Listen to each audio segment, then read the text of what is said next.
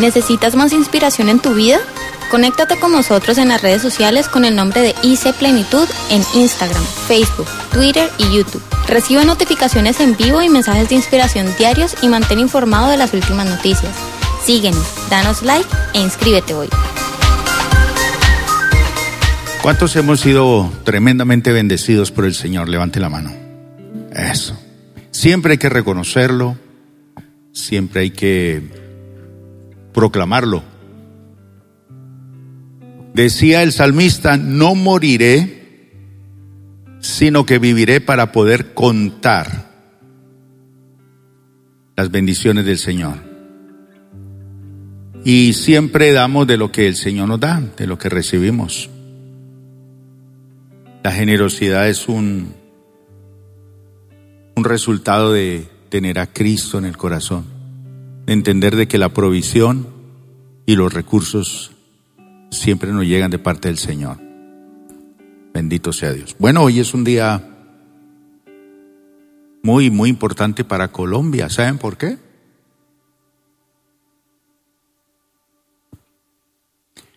Algunos han dicho, Señor, ahora sí ya puedo morir tranquilo. No porque conocieron a Cristo, sino porque por primera vez en la historia de más de 100 años, Colombia tiene un campeón allí en el Tour de Francia. Y lo logró un muchachito de 22 años. Un jovencito. Así que eso es un orgullo colombiano. Y mientras venía en el carro escuchando todas las, las cosas que dicen la gente bonitas de, él y exaltando cosas, ¿no? Yo decía, sí, todo esto es bonito y todo, pero qué chévere que la gente dijera cosas así, bonitas por Jesús también, ¿no? Pero así somos los seres humanos.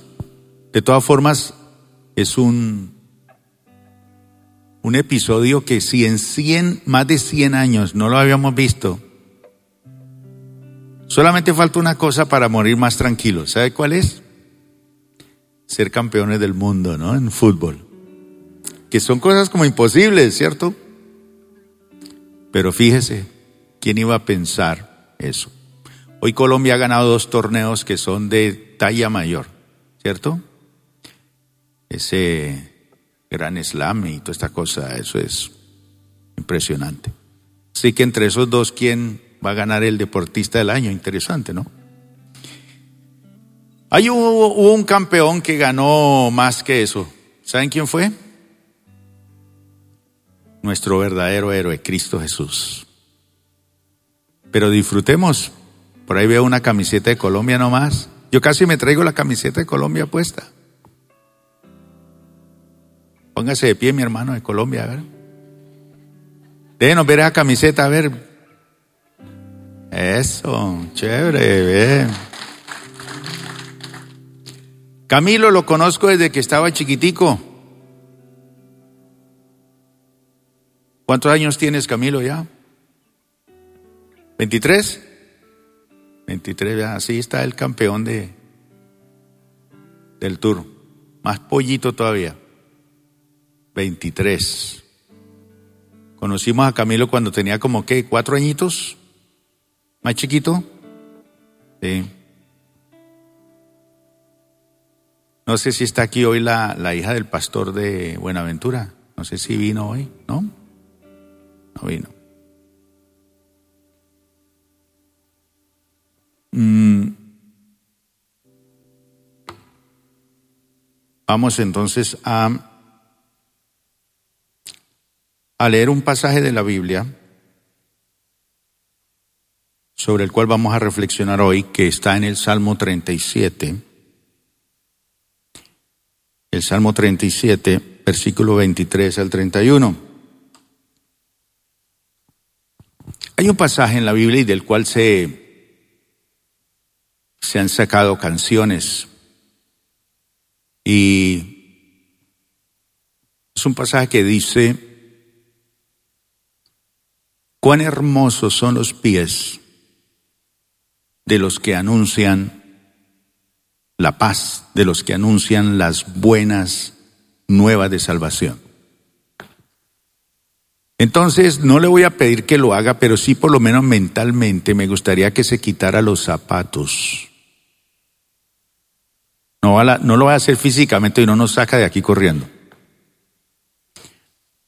Pero sí mentalmente por lo menos quítese el zapato y quítese la media. Y piense un momentico en, en Moisés cuando el Señor se, se revela a él, se manifiesta, le habla, toca su corazón. ¿Y qué es lo primero que le dice? Quítate el calzado de tus pies, porque la tierra que estás pisando es tierra santa. Y Moisés se quitó las sandalias y puso los pies sobre la tierra. Y sintió esa conexión con un lugar que definitivamente él quedó asombrado porque dijo, wow, ¿esto qué es? Veo una zarza que arde, no se consume, oigo la voz de Dios, Dios me está llamando. Es, esos son instantes en que cambia totalmente la vida de este hombre Moisés que Dios lo va a usar tremendamente. Yo no sé cuántos de ustedes pueden testificar y decir, yo también he tenido un encuentro personal con Dios. Levante la mano. ¿Quién no? ¿Quién más o menos? Hay algunos que no, no están tan seguros. Pero cuando uno tiene ese encuentro personal con Dios, definitivamente la vida cambia radicalmente. Cambia radicalmente. Cuando pienso en los pies, pienso en una mujer que entra a donde está Jesús, invitado por, por un fariseo, conocedor de las escrituras y seguramente un maestro de la ley, seguramente muy importante, y Jesús está por alguna razón en la casa de él, y esta mujer entra con, un, con una vasija llena de perfume, un perfume extremadamente costoso, nardo puro. Es decir, era un perfume muy, pero muy costoso. Y obviamente tener ese perfume era tener un capital enorme. Ella había reservado ese perfume para una ocasión especial. Por ejemplo, Usted puede tener un perfume que a lo mejor dice, este lo voy a usar el día que me case, en mi luna de miel lo voy a estrenar, ¿cierto? O este lo voy a utilizar en mi aniversario, no sé. Pero esta mujer dijo, esto lo tengo para una ocasión especial. No sabemos cuál sería la ocasión especial. Lo cierto es que cuando ella sabe que Jesús está en su ciudad, que está en su barrio, que está cerca a ella, ella toma la decisión de ir a esa casa y lo primero que ella se le viene en mente es, ¿qué es lo más valioso, lo, lo mejor que tengo? Porque quiero dárselo al Señor. Entonces ella pensó inmediatamente en su gran perfume de nardo puro. Y dice la Biblia que ella entra a la casa y ella quiebra el, el, el frasco, la botella, la quiebra, y se llenó toda la casa de perfume donde estaban ellos. Y resulta que esta mujer coge el perfume y unge dos áreas importantísimas de Jesús. Dice que untó su cabeza, pero también que ungió sus pies. Y cuando ungió sus pies, dice la Biblia que ella se los secó no trajo un, una toalla de microfibra o sacó un pañuelo, no, sino que ella se soltó el cabello, un cabello hermoso, y con su cabello le limpió los pies. Yo no sé qué mujer aquí tiene el cabello largo y me gustaría que hiciera eso conmigo ahora mismo. Pero debe ser una sensación. Pero la sensación más impresionante no es tanto sentir el cabello, es ver una persona ahí a los pies de uno haciendo eso. Dios mío, eso debe ser, no, impresionante. Pero eh, esta mujer unge los pies y la cabeza. ella reconoce dos dimensiones en Jesús. Su divinidad, que es al ungir su, su cabeza con el aceite, con su perfume, y al ungir sus pies ella reconoce su humanidad. Dos cosas que van a reventar la cabeza de los primeros cristianos por allá en el siglo segundo o tercero después de Cristo para afirmar su cristología y la definición sobre Cristo. Pero esta mujer reconoce dos aspectos en uno en Jesús, su divinidad y su humanidad. Cuando ella hace todo esto, eh, el tesorero, el tesorero de la iglesia de Jesús, ¿cómo se llamaba él? Judas se gozó por esa inversión en las cosas de Dios. Porque así hay mucha gente en la iglesia, oye, aquí gastan la plata en cosas que no sirven. Pues Judas era ese. Dijo, qué desperdicio. ¿Cómo es que con esto podríamos darle de comer a cuántos pobres? Es que era finísimo. Entonces Jesús le dice, déjala, tranquila. Ella se ha anticipado y nadie le puede quitar eso. Y donde quiera que se predique el Evangelio se va a hablar de esta mujer. Tremendo. Y Jesús no le quitó ese privilegio, porque ella se ha anticipado a mi sepultura. Es decir, en vida ella reconoce mi divinidad, mi humanidad, me rinde adoración, me entrega su corazón y disfruta hacerlo en vida. Los otros lo hicieron después de que él se murió. Llevan las especies aromáticas, llevan tanta cosa. Eso nos enseña a nosotros que las cosas hay que hacerlas en vida, porque después de que se muera, ¿ya para qué? ¿Ya para qué? Tenemos que disfrutar la vida y hacer las cosas en vida, porque el tiempo vuela demasiado rápido. Pero ella ungió los pies del Señor. ¿Sabe una cosa, mis hermanos? ¿Alguno de ustedes alguna vez se ha tenido que arrastrar por la tierra, por el suelo? ¿Alguien? De pronto huyendo o de pronto se cayó y le tocó arrastrarse un poquito para levantarse. ¿O quién de ustedes ha llevado una vida arrastrada? ¿Han oído esa palabra? Usted lleva una vida arrastrada. ¿Y qué significa eso? Una vida, bueno, pues mis hermanos, ¿quién es el que solamente se arrastra por la vida? Los que no tienen alas y los que no tienen pies. Son los que se arrastran por la vida. Entonces dice el Señor que nos ha hecho a nosotros como las águilas. Nos ha dado alas para volar ¿Cuántos pueden sentir esas alas? Levanten la mano. ¿Eh? Yo oí una historia una vez de alguien que, que entró a la iglesia con una joroba. Y toda la iglesia se asustaba de ver ese jorobado ahí adentro. Y lo criticaban y murmuraban. Y alguien que pensó dijo, uy, ¿qué pasa eso? Entonces el jorobado dijo, no, no, esta no es una joroba, estas son alas que me dio el Señor.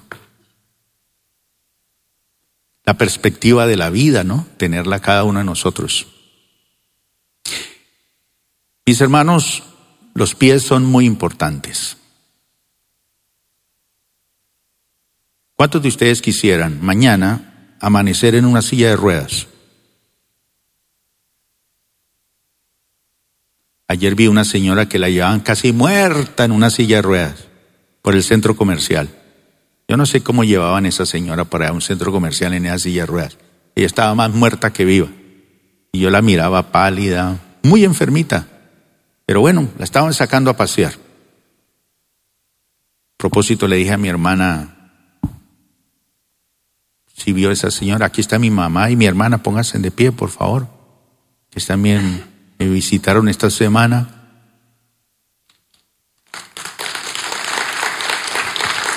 La más viejita es mi hermana, la más joven es mi mamá.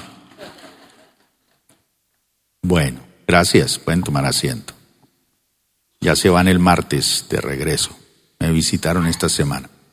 Y entonces le decía a mi hermana, ¿viste esa persona? Dijo, sí, qué tragedia. ¿Para dónde va a ir ahorita después del almuerzo? O después del culto, digámoslo así. ¿Cuántos van con sus piecitos felices? Pocos tienen pies acá. Se arrastran, sí, se arrastran, ya una vida arrastrada. No tienen pies. Es difícil vivir la vida arrastrada, ¿no? ¿A quién le dijo el Señor, te arrastrarás comiendo polvo por la tierra? A la serpiente. Y sí, ella le toca tragar tierra. Y vive en el polvo, en la tierra. Pues mis hermanos, el tema que voy a tratar hoy lo he titulado Pasos afirmados. Pasos afirmados. Leía una historia ayer de una historia infantil, ¿no? De un niño que le gusta leer, leer. Y él quiere leer la Biblia. Y este niño va caminando, es un niño de la India, y, él va leyendo su, su libro y le gusta leer. La Biblia dice, ocúpate en la, ocúpate en la lectura, lectura. Quiero que levante la mano aquí los papás que traen niños a Plenitud Kids. Levante la mano. Téngala así, levanta.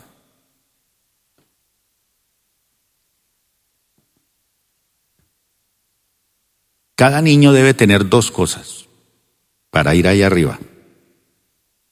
Una Biblia ilustrada y dos, dos libros que incluye un devocional diario para un año.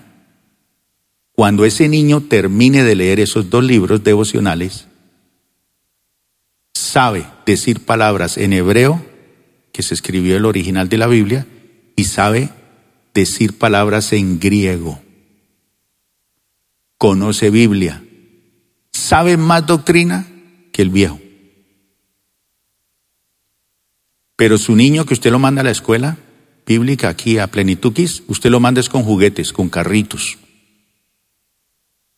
No, el niño tiene que venir con su cuaderno para escribir, dibujar, colores, su Biblia, porque ellos no vienen a, a, que nosotros los entretengamos, no. Ellos vienen a aprender la palabra de Dios. Ningún niño debe estar aquí, en este lugar, ahorita. Si está aquí es porque usted no tiene autoridad. Si está aquí, usted está quebrantando un principio. ¿Sabe cuál es? Que en un auditorio no deben de haber niños por causa, por causa de una, una emergencia. Niños no deben de haber en un auditorio, pero ellos están allá en otra parte aparte. Pero los niños deben de tener su Biblia, su libro de colorear, sus colores, todo el material, todo para estudiar la palabra de Dios. Entonces, eh, ¿por qué menciono esto? Porque la palabra de Dios dice, ocúpate en la lectura. Y este niño iba leyendo. Pero resulta que mientras él iba leyendo, se tropezaba porque no se pueden hacer las dos cosas. Entonces dice allí que este niño, como era hindú y hasta ahora estaba empezando a leer la Biblia y quería conocer más, él se tropezaba. Siempre que uno quiere leer la palabra de Dios, como que aparecen tropiezos, ¿cierto? Le da sueño a uno, le da como ganas de leer la revista Soho, otras cositas así más, más suaves, ¿no? Eh, algo le da le da dolor de cabeza, le da jaqueca, le da problemas mentales, le da migraña, migraña, amigas de la migraña. La Biblia, siempre que hay que leer la palabra de Dios, siempre aparece algo. Hay tropiezos. Entonces el niño dice, como tengo impedimento para leer, eh, le pide a sus divinidades, porque él hasta ahora está conociendo la palabra, le pide a una divinidad que que le dé ojos en los pies, para que mientras él avanza, puede leer y con los pies puede ver, puede ver dónde va para no tropezar. Entonces la diosa le otorga la petición y él va feliz. Entonces él va leyendo ya sin problemas por la vida y va caminando porque los ojos de los pies. Dice la palabra de Dios, ¿con qué limpiará el joven su camino? Con guardar la palabra de Dios. La vida es un camino, un camino que para algunos dura 80 años, otros 90, otros 100, hoy se ha alargado la vida mucho más, pero para otros es muy cortica, muy cortica. Pero cualquiera que sea el tiempo que el Señor nos tenga aquí, por lo menos el Señor nos garantiza que vamos a ser guardados en nuestro caminar con el Señor. Entonces, leer la palabra de Dios nos trae luz para nuestro caminar y no necesitamos ojos arriba y ojos abajo, porque el Señor va a iluminar nuestro caminar, nuestros pasos. A veces uno piensa que es el mundo y la sociedad la que nos muestra las pautas a seguir. Y la iglesia de este tiempo tiene que tomar mucha más conciencia de la palabra de Dios y su importancia para el tiempo que estamos viviendo. Porque en estos tiempos ya como que la palabra de Dios se está relegando por allá como que es un libro que no es importante. Pero la palabra de Dios afianza valores, afianza valores, afianza muchas cosas. Y nos prepara para la venida del Señor y nos garantiza que en nuestro caminar diario vamos a estar bien. Eso lo enseña la palabra de Dios. Pero estamos viviendo en una época donde como que la palabra de Dios la queremos quitar de nuestro estilo de vida y, y no. Entonces un esfuerzo en la iglesia cristiana es dar a conocer la palabra y los principios para garantizarle al muchacho que va a vivir por muchos años. Entonces, los años que vaya a vivir es muy importante.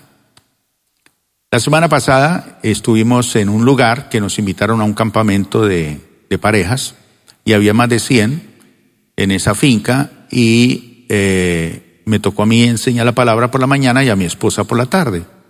Por la tarde, cuando mi esposa estaba enseñando, entonces yo me fui a un lugar que era un lugar de hamacas entonces mientras ella estaba predicando yo estaba descansando ahí en la hamaca. Pero de repente aparece un niño y aparece otro y otro y otro y otro y eso se llenó de niños allí preguntándome cosas. Lo curioso del asunto es que los que manejaban el protocolo del evento, los que estaban encargados del sonido, los que estaban encargados de la organización plena y el pastor mismo de esa iglesia, yo lo conocí cuando era niño. Y cuando él era niño conoció la palabra de Dios. Ahora es el pastor. Y los niños que conocí allí en esa época ahora son los que estaban dirigiendo la logística. Entonces estaban predicando la palabra y habían más de 100 personas en ese salón. Cuando yo estoy con los niños allá, hablando y ellos preguntándome, y no me dejaron descansar, me pusieron a preguntarme cosas. Y bueno, como que oí una voz que me dijo, Aquí está lo bueno. Pobre Cristina, pobre Cristina, pobrecita, enseñándole a unos adultos que ya están llenos de absolutos, ya no cambian, tercos. Si usted y yo no rendimos nuestra vida al Señor, sangre, sudor, y lágrimas. Entonces el Señor me decía, mire, estos de que están aquí, estos son la clave. Por eso el Señor me los mandó para allá. Claro que Cristina se quedó allá adentro con un poco de niños que estaban emocionados también con la palabra. Pero allí yo notaba la riqueza, porque uno ya cuando es adulto, como dice la Biblia, rey viejo y necio, que no admite consejos, que ya todo lo sabe, y si ha sido lastimado por el pecado, por un hogar destruido, por un divorcio, por una separación, por experiencias traumáticas de la vida, pues ya uno mentalmente está programado para qué? Para vivir una vida arrastrada. Pero cuando Cristo viene, viene para cambiar esa vida arrastrada. Cambia toda nuestra forma de vida y saca toda esa basura y ese pasado. Pero cambiar la mentalidad no es fácil. Por eso dice que renovad vuestra manera de pensar. Dejen que el Señor renueve su manera de pensar. Porque uno habla con unas personas y no, ya no perdonan, ya están, mejor dicho, ya no hay nada que hacer. Es decir, se murieron a los 20 años, solo falta que a los 80 los entierren. Se volvieron carne refrigerada, carne, eh, carne, sí, salchichón, digamos así, que se puede guardar ahí por muchos años y no se daña. Entonces, eh, pero el Señor quiere que vivamos la vida con toda intensidad, en el gozo del Señor en su palabra. Entonces, mm, el enemigo va a centrar toda su atención en hacernos resbalar, resbalar. ¿Se acuerda, Sofi, cuando te caíste allá en Jardín Plaza? La saludo y la encuentro. Pero ¿cómo así? ¿Alirio está haciendo todo esto? Tenía los ojos morados, los pies todos morados, se dio un golpazo, se tropezó, pero feísimo, feísimo. Esos golpes, cuando se tropieza uno son... ¿Quién se ha tropezado en la vida alguna vez? Que se ha caído. Y otros se ríen de uno, ¿cierto? O cuando usted ve a otro caer y uno se ríe. Yo siempre me río, siempre. Cuando pum, pum, pum, pum. Eso causa risa. Entonces por eso es que uno se pone de pie rápido y no, aquí no ha pasado nada, pero por dentro está todo desbaratado.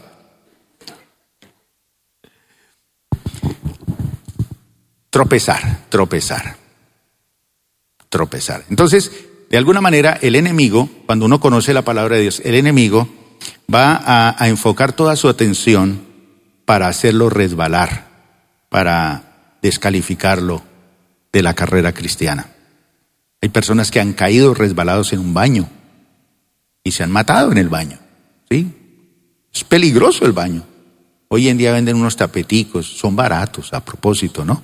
Y usted los pone en el piso y se pegan, se adhieren. Si usted no tiene tapete allí por tacaño, problema. Se cae y se da en el filo ahí contra, se muere y se va antes. Podría haberse ganado unas mil almas para Cristo y se va antes.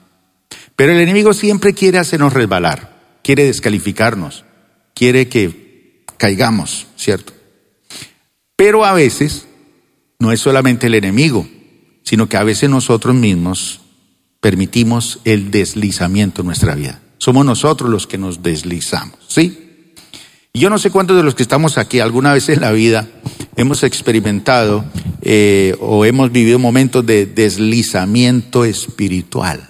Vamos a ver si hay gente honesta en esta mañana que ha tenido temporadas en las que nos alejamos de Dios en nuestro corazón. ¿A quién le ha pasado eso? Se alejó. Mire, hartos. Por eso es que esta iglesia no crece.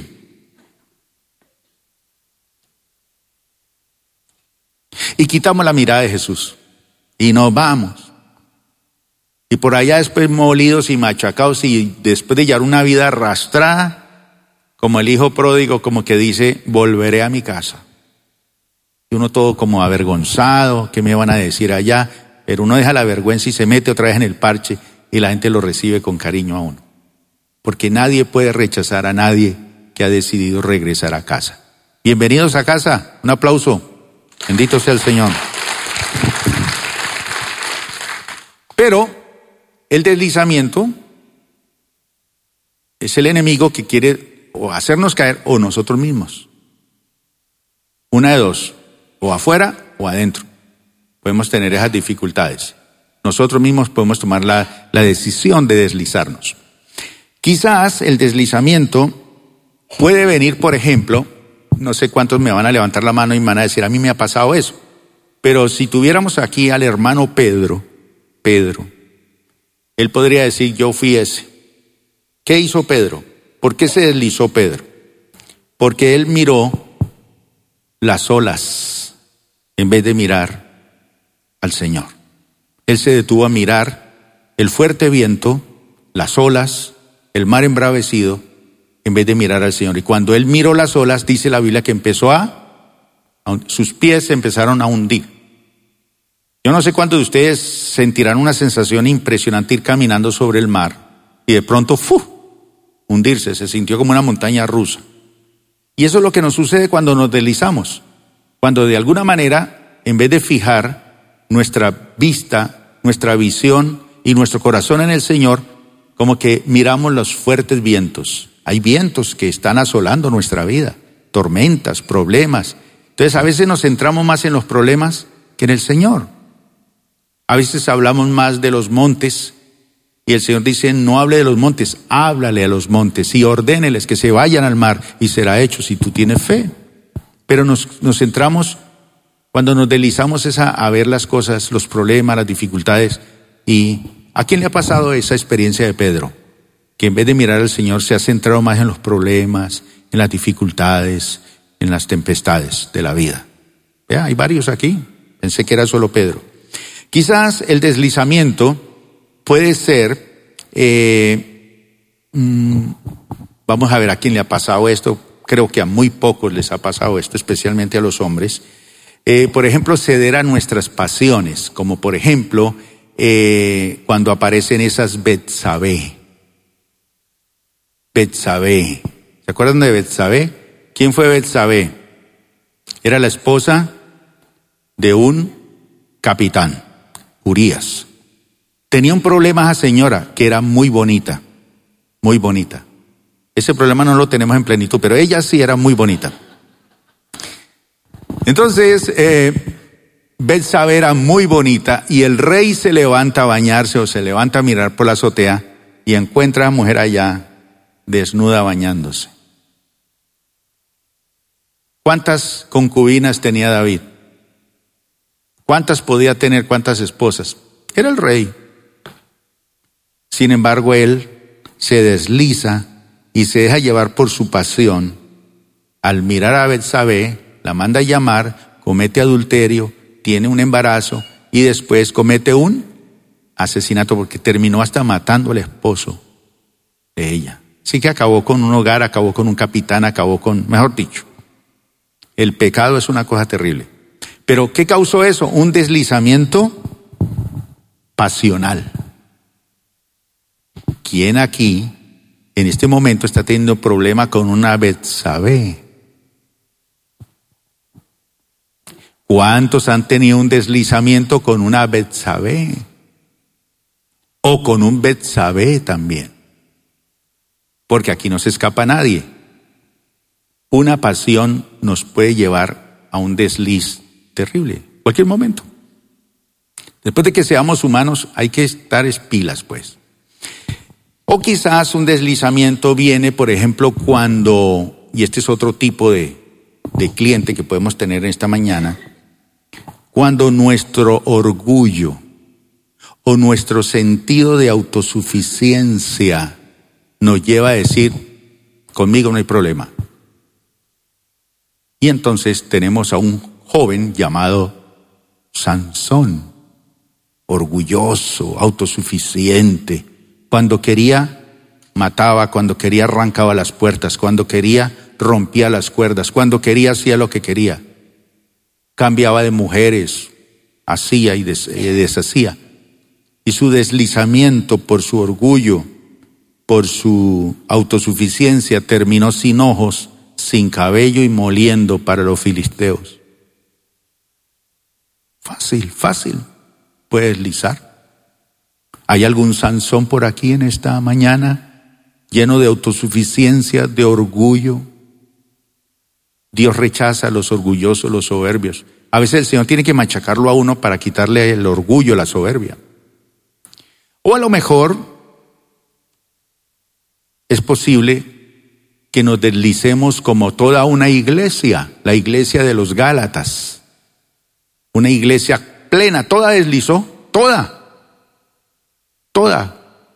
Que así Pablo le tiene que hablar y le dice, señores, ustedes conocieron a Dios, ¿por qué ustedes se vuelven a los débiles y pobres rudimentos doctrinales?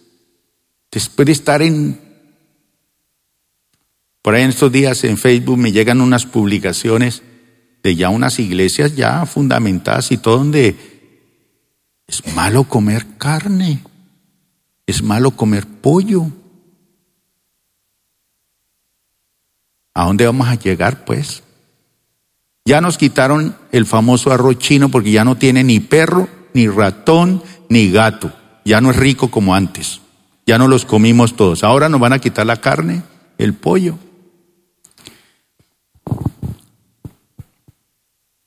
Hay varias maneras de deslizarse, mis hermanos, varios grados de deslizamiento.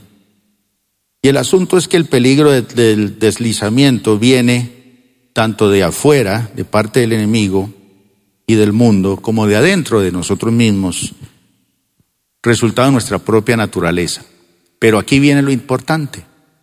La buena noticia es que el Señor, o por el Señor, por el Señor, gracias a Él, dice la Biblia que son ordenados los pasos del hombre. Son ordenados los pasos del hombre. Yo no sé cuántos de ustedes pueden decir, pastor, si usted supiera por dónde andaba yo, y cómo el Señor me ordenó mis pasos, me cambió el rumbo de mi vida y ahora soy lo que soy por el Señor. ¿Cuántos pueden decir eso? Ahora, el orden no nos gusta, ¿verdad? El orden no nos gusta, no nos gusta. Una de las cosas que tenemos en la iglesia dentro de nuestro proyecto de vida es cambiar la cultura de nuestro país aprender a hacer filas, aprender a respetar los semáforos, aprender a respetar las personas, las autoridades. Todo eso es parte de cambiar la cultura. Yo sé que ya para una persona vieja bota los papeles todavía a la calle, ensucia la ciudad de Cali, todavía sigue haciendo así, pasa los semáforos en rojo, pero los niños que estamos educando les estamos enseñando a cuidar los recursos naturales, a cuidar el país, a cuidar eso. Por eso cuando usted llega a la iglesia y encuentra un papel por ahí, la mayoría de la iglesia pasa por encima y ve el papel y le dice, buenos días, Dios le bendiga. Eh, hoy tiene una pinta diferente, eh". pero nadie se atreve a recogerlo. Solamente hay alguno que se unta las manitos y lo coge y la bota a la basura, porque ya tiene cultura de llegar temprano al culto, cultura. No llegue después de que comenzó el culto, llegue antes, siéntese, ubíquese, que cuando arrancó el servicio usted está sentado aquí. Cultura. Ya organiza su ofrenda, organiza todo, eso es cultura. Llegar temprano, eh, apagar el celular o ponerlo en silencio mientras está escuchando la palabra. Porque lo peor es que le timbre y peor que lo conteste. ¿Sí? En plena predica, sí, sí, sí, claro, ¿cómo no? Imagínese falta de cultura. Entonces, necesitamos que el Señor afirme nuestros pasos, que Él coloque la cultura del cielo en nosotros. Ahora sí vamos a leer el Salmo 37, 23 al 31. Bueno, dice así. Número uno, voy a dividirlo este, este, estos versículos en ocho puntos. Vamos con el primero. Mire lo que dice aquí el número uno. Veámoslo todos al tiempo. El Señor afirma los pasos del hombre cuando le agrada su modo de vivir. Esto lo dice la palabra, que el Señor afirma los pasos, es decir, le da fortaleza, le da exactitud, le da precisión, le da dirección, lo lleva, lo trae, le afirma su caminar, sus decisiones, le afirma su estilo de vida. ¿Cuando qué? Cuando el hombre decide establecer los principios de Dios en su forma de caminar y de vivir. Entonces, cuando el hombre cambia su modo de vivir, cuando el hombre toma decisiones, cuando el hombre le dice a Dios, yo quiero vivir según tu estilo, yo quiero establecer tu reino en mi vida, el Señor promete que Él afirma los pasos del hombre cuando le agrada su modo de vivir. ¿Por qué se tropieza usted tanto? De pronto su forma de vivir no le agrada tanto al Señor. Dice la Biblia que todo lo que hagamos de palabra o de acción, que sea para la gloria del Señor. El temor del Señor uno tiene que irlo acrecentando. El temor del Señor no es tenerle miedo, es amarlo a Él, es tomar decisiones espirituales, es apartarse de lo malo, es apartarse de lo malo, es, es tomar decisiones tremendas. Estamos en un mundo que, que las personas no saben. Estamos en un tiempo, me llegó ayer un video de una señora que se detiene en la mitad de un puente en su carro, está discutiendo con su hijo porque el hijo está ahí con ese celular, juegue y juegue y juegue. Entonces le dice, mi hijo, apague ese celular y charlemos, hablemos. No, él se enoja. Y la mamá le dice, no, no, no, hágame el favor. Tiene que parar el carro, se baja el carro y le dice, deme ese celular. Le he dicho que lo apague. Entonces el niño se baja del carro y ¡pum! se tiró del puente y se mató. Así, porque le quitaron el celular. Y estaba más enloquecida la mamá que el muerto. Para el tráfico, todo el mundo. No, qué agonía, imagínense, por un celular. Dice el Señor que Él afirma los pasos del hombre cuando le agrada su modo de vivir. Pregunte por este momento si usted está agradando al Señor por su forma de vivir. Ahora, hay cosas que usted dice, sí, yo en esto no le agrado, pero pues hay que cambiar, hay que ir tomando decisiones. Todavía me falta en esto, me evalúo en esto, me falta cambiar, pero por lo menos usted empieza a tomar decisiones y cuando usted empieza a tomar decisiones, ¿qué hace el Señor? Afirma, afirma, afirma. No se desanime. Número dos, sigue diciendo la palabra, podrá tropezar, podrá tropezar, porque no hay garantía de que uno no tropiece, podrá tropezar, pero ¿qué? No caerá.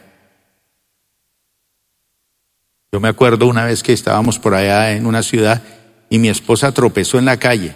Dos tropezones que se va, se va, se va. Está casi así como Michael Jackson tocando el piso y no se cae. Eso que uno se despluma todo, pero no se deja tirar a tierra. Más o menos, dice aquí, podrá tropezar, podrá tropezar, pero no caerá porque el Señor sostiene su mano. ¿Cuántos dan gracias a Dios por eso? Mire mi hermano, tantas enfermedades, hoy en día se habla de las enfermedades huérfanas. Ya ni nombre tienen porque aparecen cosas raras. No hay ni cura para eso y los médicos dicen, hmm, ¿yo qué hago con esto? Todos científicos están trabajando, trabajando, trabajando. Y no, huérfana. No tiene padre ni madre, imagínense, pero ahí está. De cuántas enfermedades el Señor nos ha guardado. De cuántos accidentes. De cuántos problemas nos ha librado. ¿Cuándo qué? Cuando el hombre decide agradar a Dios, Dios lo protege. Número tres. Dice, he sido joven. Esto lo dice David y está viejito ya. Ya, David no es el jovencito allí con, con Betsabé, ya es un hombre curtido por la vida, ha tomado decisiones, ha tropezado muchas veces, pero ya está viejito. Ya está viejito. Y dice, he sido joven y ahora soy viejo. ¿Cuántos con honestidad pueden decir eso? Ahora soy viejo. Conozco una señora que anda con un paraguas porque no quiere comprar un bastón que es más seguro. Y, y, le dije, ¿por qué no compra un bastoncito que ahora son más seguros? Y vienen unos especializados que escualizan y todo, hasta tienen linterna para la noche. No, déjeme con mi paraguas. La gente va a creer que soy vieja. Y ya tiene mil años. Pero David dice, ahora soy qué? Viejo. Pero nunca un absoluto, nunca he visto con mis ojos justos en la miseria, ni que sus hijos, hijos mendiguen pan. ¿Podemos darle un aplauso al Señor porque esto se hace realidad a nosotros? Lindo. He sido joven y ahora soy viejo. Ya veo la vida con otros ojos, pero nunca he visto un justo desamparado, ni en la miseria, ni que sus hijos mendiguen pan. Eso es promesa de Dios. Esa es la forma como Dios afirma nuestros pasos. Es la forma como Dios afirma nuestros pasos. Y Satanás nos quiere quitar los momentos felices, lindos. Levante la mano aquí los que tienen nietos y son felices con los nietos, a ver. Porque hay unos que son amargados, quíteme ese chino de ahí. Uy, esa carne con ojos, quítemelo de aquí.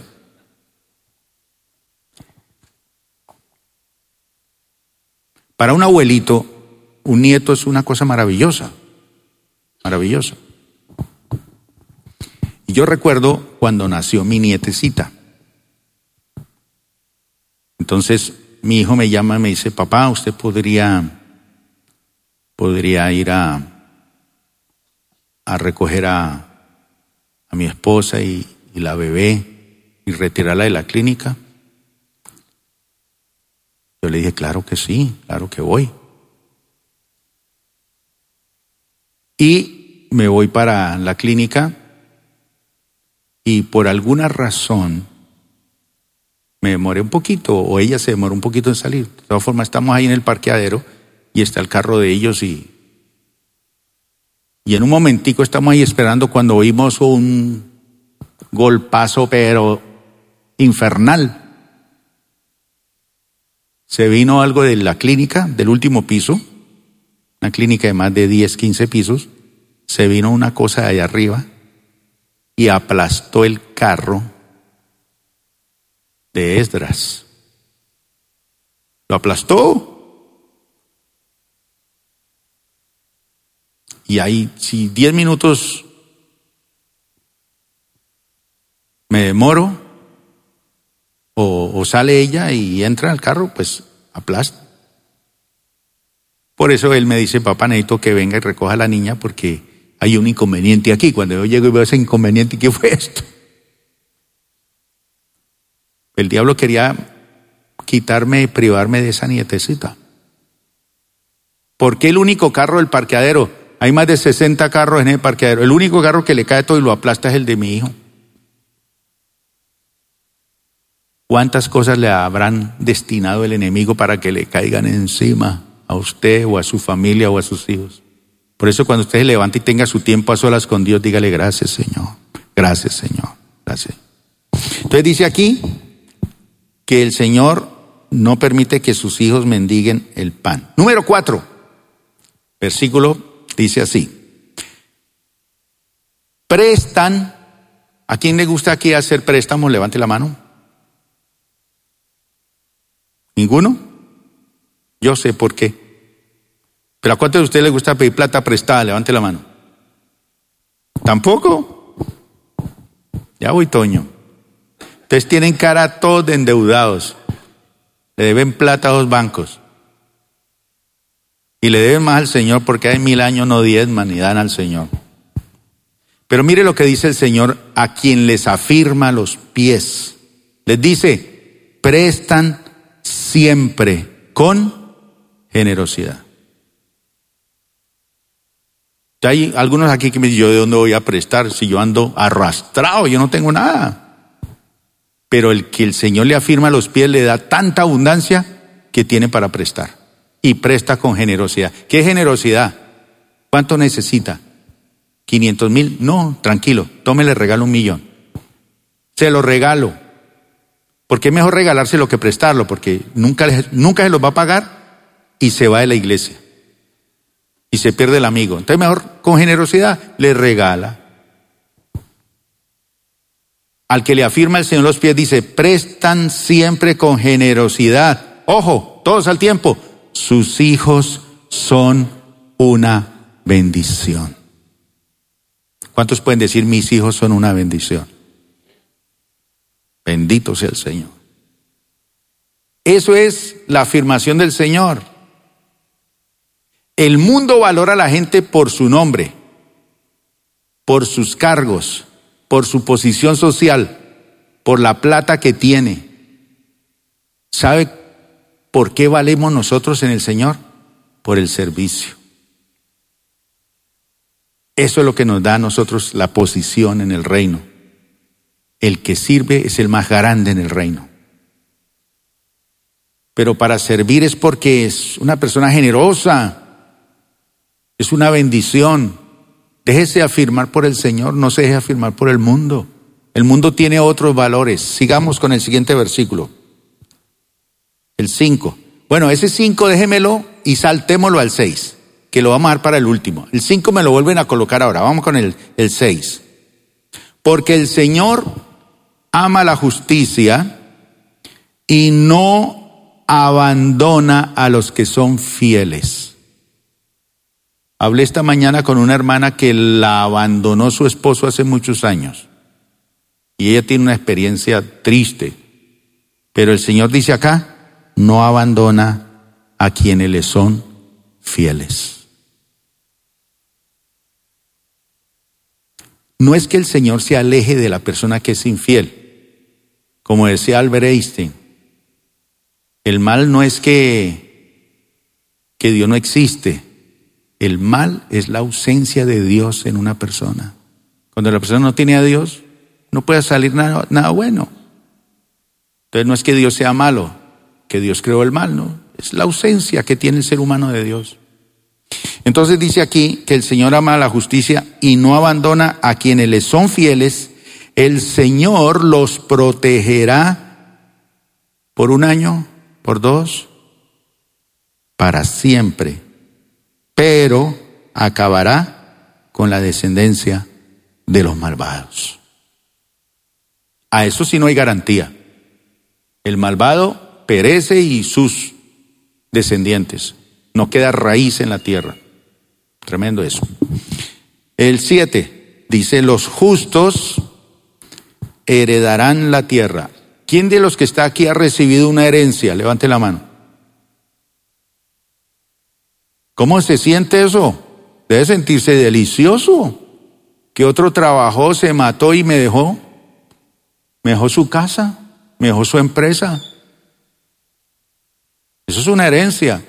Bueno, dice aquí el Señor, los justos heredarán la tierra y por siempre vivirán en ella. Los testigos de Jehová toman este versículo para decir que el futuro es aquí en la tierra. No, Dios va a crear cielos nuevos y tierra nueva. Pero esto es para decir que lo que Dios hace, lo cumple.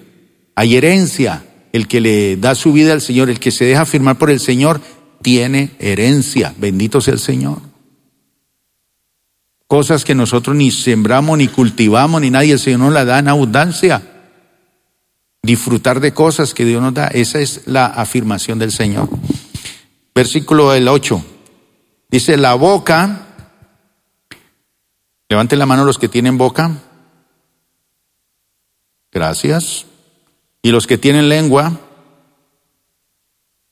¿Qué pasa con el que tiene boca y no tiene lengua?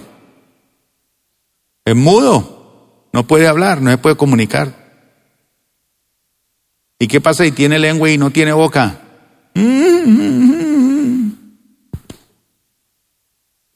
Pero dice el Señor que la boca del justo, el que decide dejarse afirmar los pies, su vida por el Señor, imparte qué? Sabiduría, sabiduría. No conocimiento, sabiduría. Conocimiento lo tiene mucha gente, estrategias, todo eso, hay cursos que cuestan muchísimo dinero para que la gente tenga estrategias para hacer plata, pero no tienen sabiduría. Porque cuando llegan a tener plata, la plata los acaba. No tienen sabiduría para manejar la plata, ni para manejar los problemas, ni para manejar el éxito.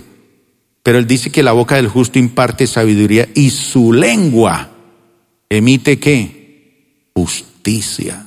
Es una bendición. Cuando un hermano que es afirmado por el Señor, uno lo invita a tomar café a la casa. Da gusto hablar con él. Imparte sabiduría. Me quiero quedar horas aquí. Pero ese que invita a tomar café solamente para rajar del pastor, mire cómo come el pastor, mire cómo esto, mire esto, y la iglesia y esto, y a murmurar y a criticar, eso no imparte nada de sabiduría. Menos mal que uno vinieron al culto hoy. Se quedaron en la casa. Y el último, nueve, la ley de Dios está en su corazón y sus pies, y sus pies, y sus pies, jamás de los jamás es que corazón y pies firmes. Todo eso es bonito. ¿Les gustó? Aquí podríamos terminar, pero todavía no. Ustedes tienen que llevarse en la patada de la mula en el pecho a medianoche. Porque ustedes son buenos negociantes, a ustedes les gusta que se les hable bonito, pero donde hay responsabilidad, ay, pero para allá.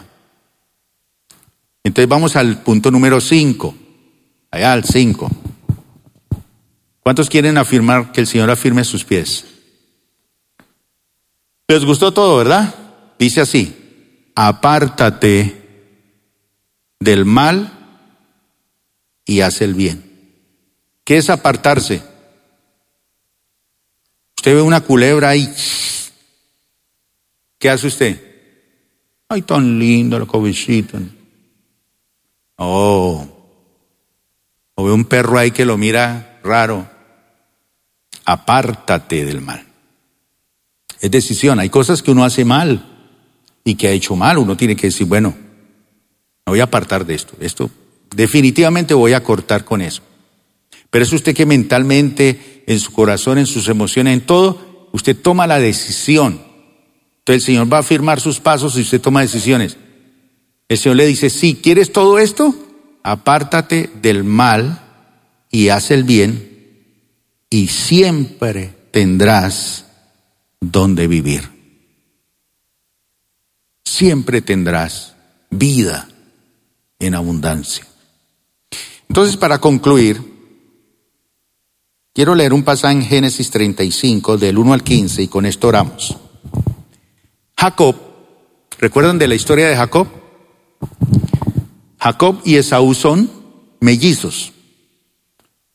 Eh, el que nace primero se lleva de la, de la herencia, se divide en cuatro partes. El mayor se lleva estas tres partes y el menor se lleva una parte. Los dos están en el vientre.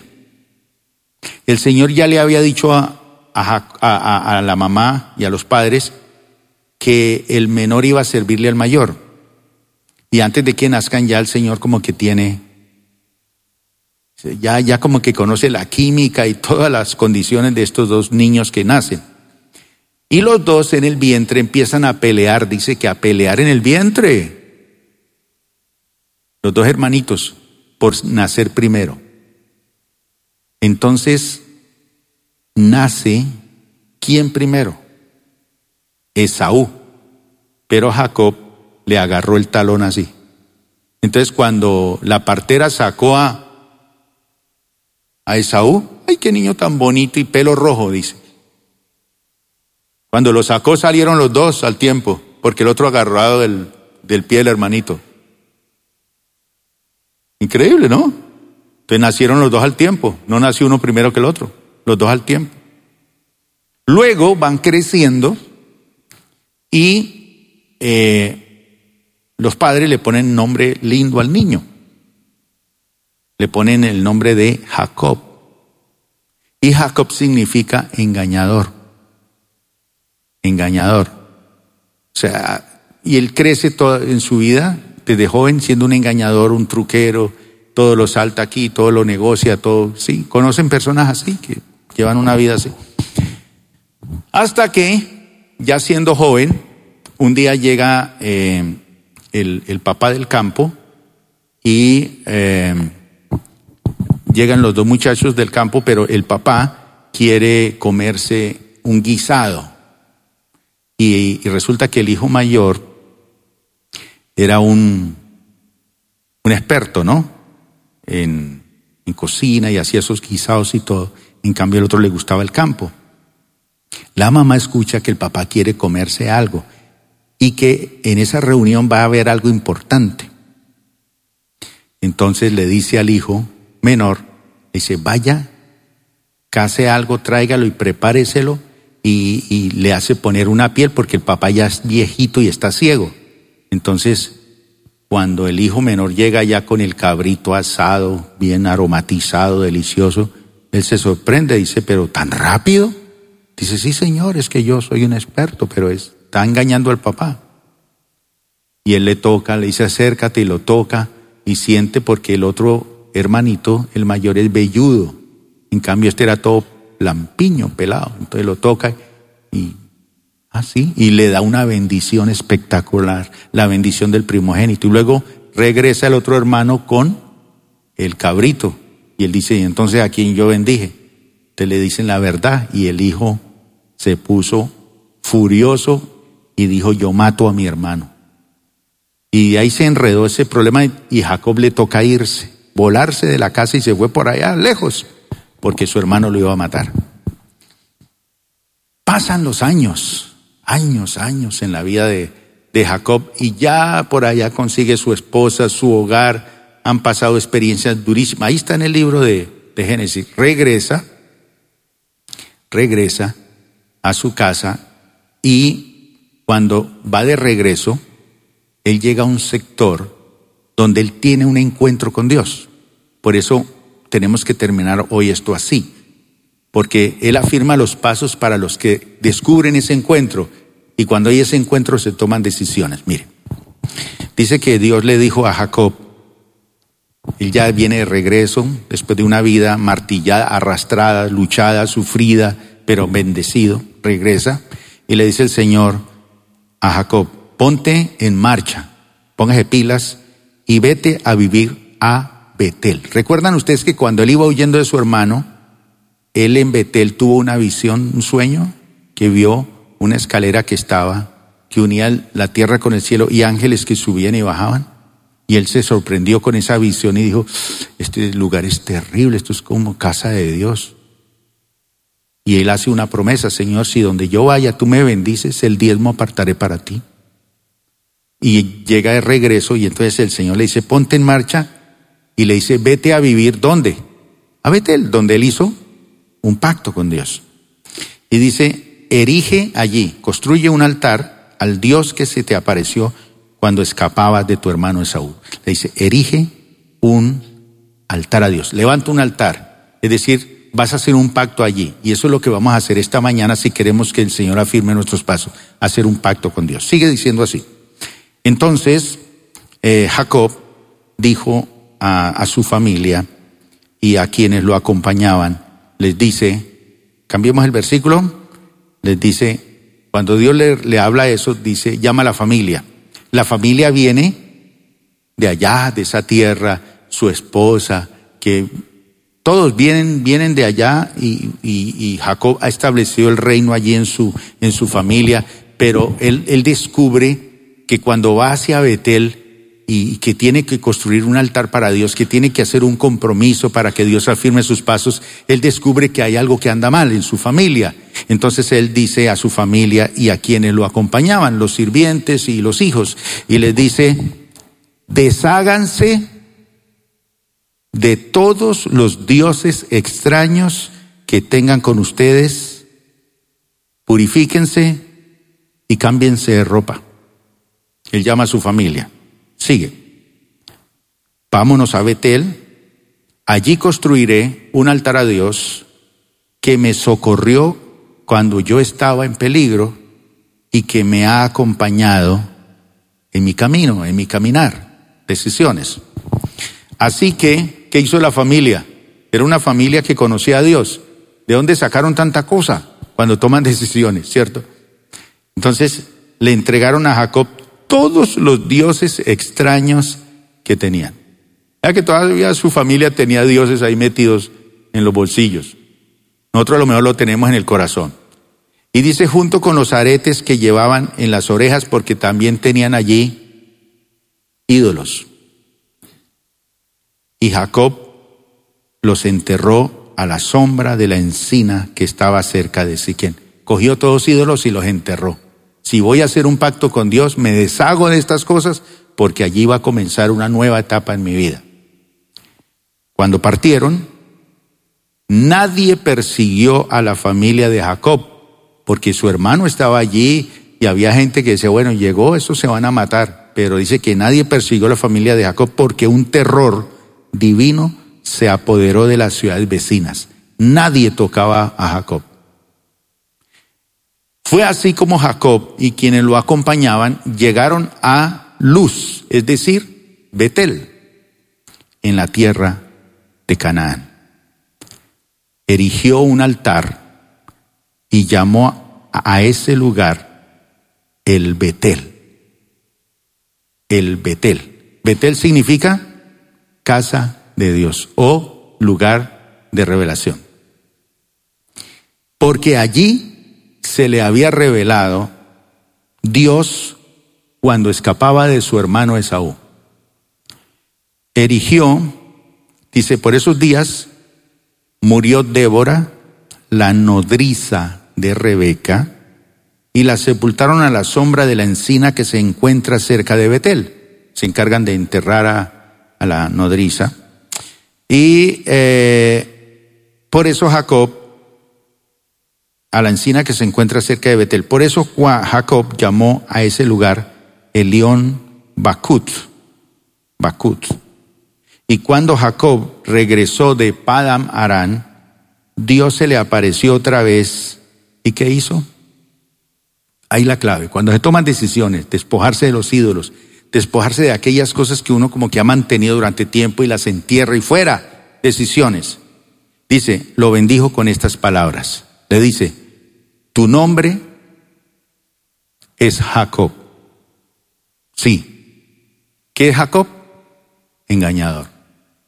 Tu nombre es tramposo, arrastrado, mentiroso, falso, engañador, eh, truquero, no sé. Tu nombre es Jacob. Pero ya, ya, ya no te llamarás así. Porque el que hace un compromiso con Dios y permite que Dios le afirme sus pasos, ya no te llamarás así ya no te llamarás así. De aquí en adelante, desde el momento que usted toma decisiones de despojarse y decir, sí Señor, yo me voy a dejar afirmar los pasos por ti, cueste lo que me cueste, así me cueste dejar lo que más aprecio, pero si es por ti, lo voy a hacer. De aquí en adelante le dice el Señor, te llamarás Israel. Y a partir de ahí, ese es el nombre del pueblo de Israel.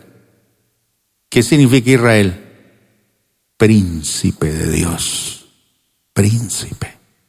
Mi heredero. Después de yo, sigues tú. Mi príncipe.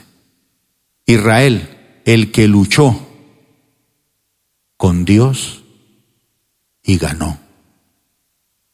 El que conquistó el corazón de Dios a pesar de todo. De aquí en adelante te llamarás Israel. Y en efecto, ese fue el nombre que le puso.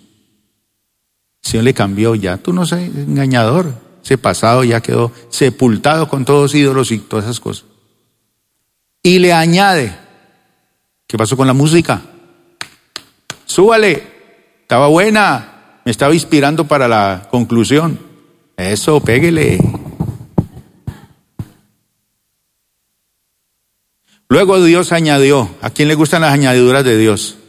Las añadiduras de Dios por lo general son más grandes que las bendiciones. A mí me gusta cuando el Señor le da la ñapa a uno. Y añadió, yo soy el Dios Todopoderoso. Sé fecundo, multiplícate, de ti nacerá una nación y una comunidad de naciones y habrá reyes entre tus vástagos. La tierra que les di a Abraham, a Isaac, te la doy a ti y también te la doy a tus descendientes. Y termina diciendo, y Dios se alejó del lugar que había hablado con Jacob, pero no de Jacob, del lugar donde había hablado. Y Jacob erigió una estela de piedra, puso una piedra allí, como un testimonio en el lugar donde Dios le había hablado. Y vertió sobre ella una libación, un aceite, y la ungió con aceite. y al lugar donde Dios le había hablado, lo llamó Betel. Y ese es el nombre hasta el día de hoy.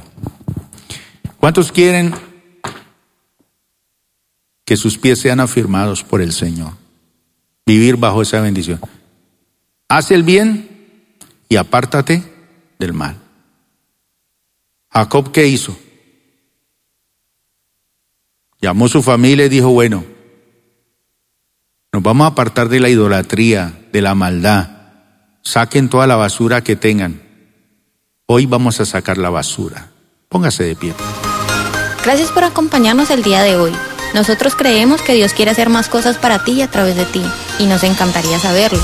Si has sido impactado por este ministerio, compártelo a nuestro correo electrónico info.plenitud.org. Otra vez muchas gracias por acompañarnos y esperamos que este mensaje sea de bendición para ti.